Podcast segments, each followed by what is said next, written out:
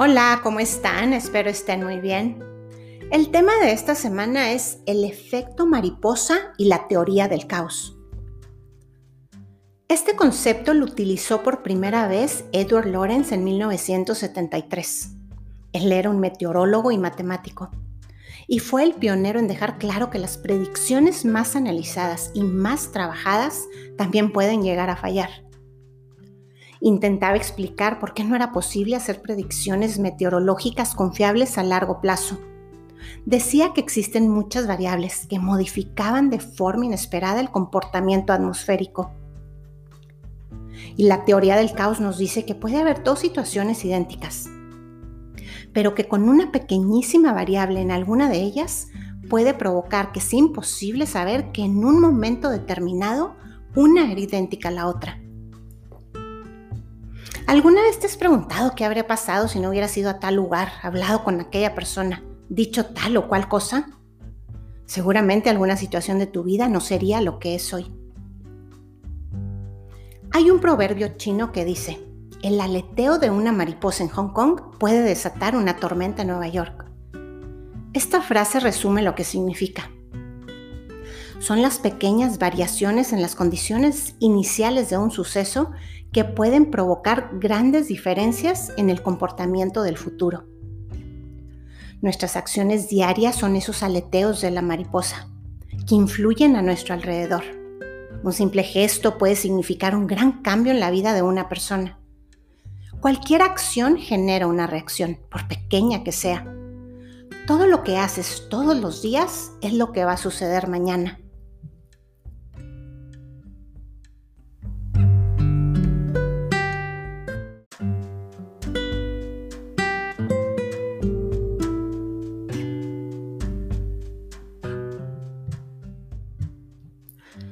Supongo que todos alguna vez en nuestra vida jugamos a los patitos.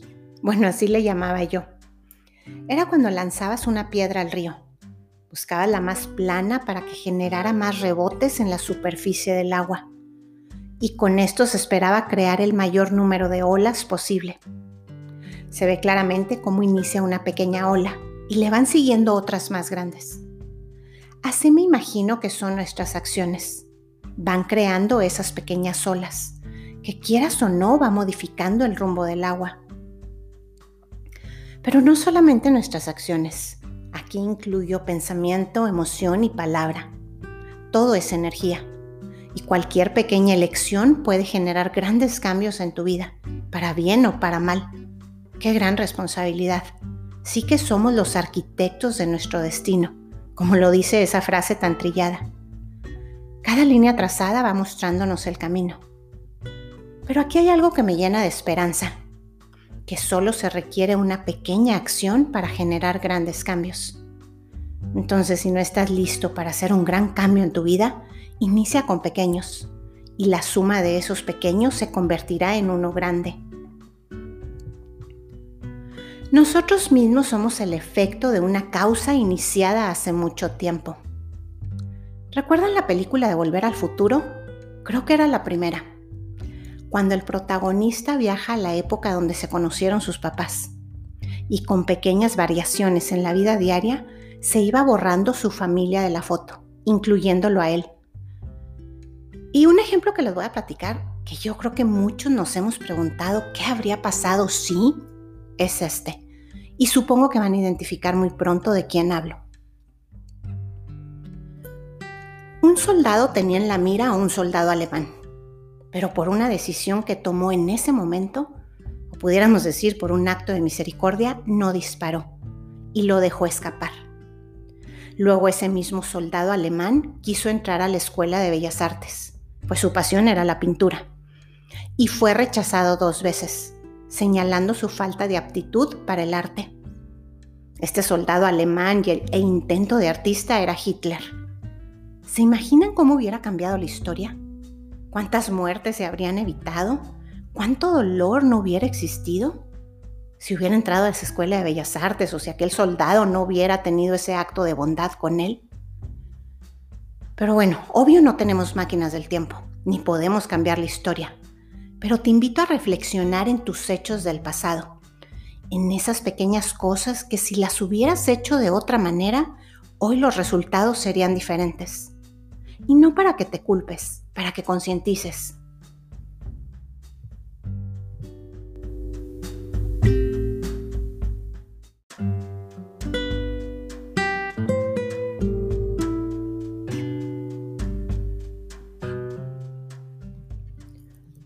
Todas nuestras acciones crean efectos como el efecto dominó. Una vez caída la ficha no hay vuelta atrás. Cosas tan simples como un comentario, una crítica, saludar o no saludar a una persona, un abrazo, una sonrisa, una mirada. Todo pareciera algo tan banal, pero marca la diferencia en la vida de las personas. Tú fuiste la causa de un simple sí de tu mamá, o viéndolo de otra manera, tú fuiste la causa de un no de tu mamá sí decidió tenerte o no decidió abortarte.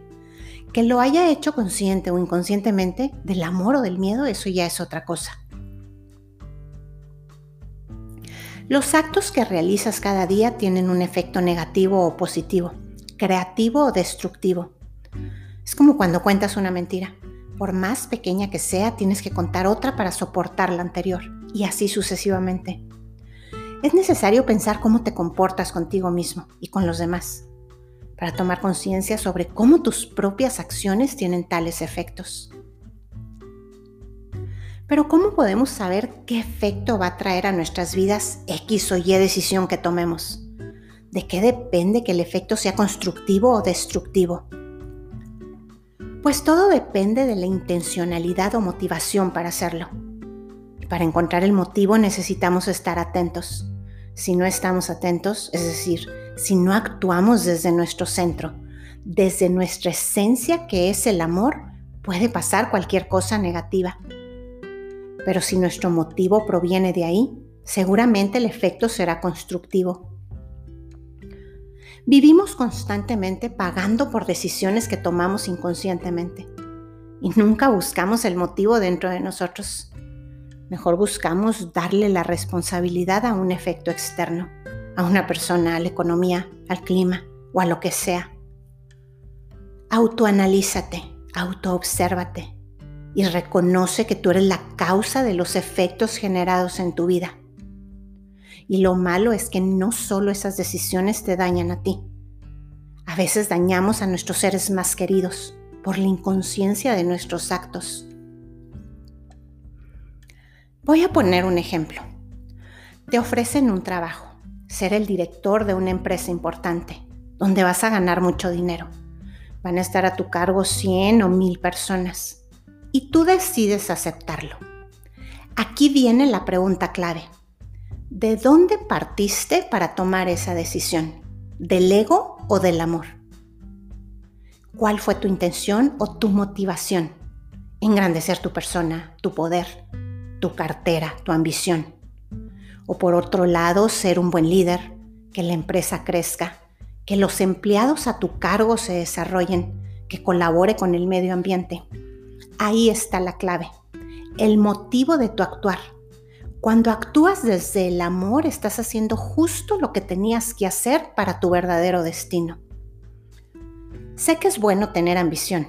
Es de humanos querer estar en la cima ser conocido, valorado, rico y poderoso. Y te aseguro que todo eso lo tendrás a través del motivo del amor. Hay una promesa de Dios que dice, busca primero el reino de los cielos y todo lo demás se te dará por añadidura. Busca el amor, busca el servicio y a través de ellos tu nombre será engrandecido.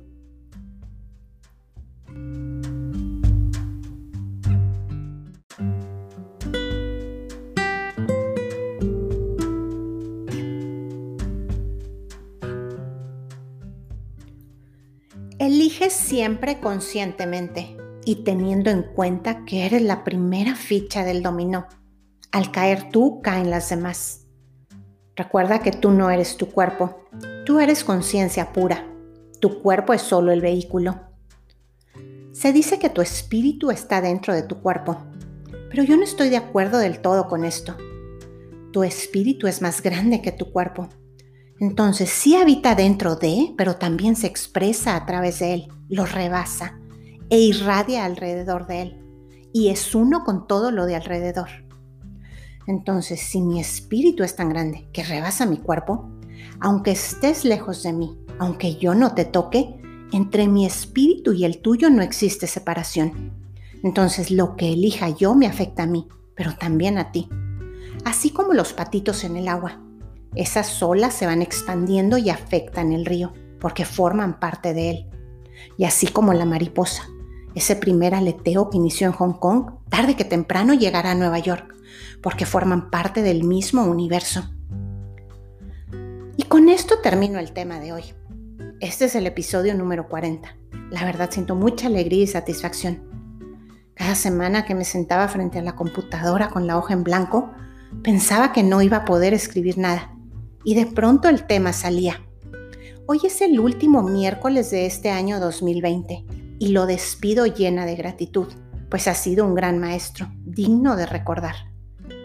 Y a ustedes les doy las gracias por escucharme y por compartir los episodios, pues así como los patitos en el agua, cada vez que se comparte uno genera una onda y luego otra.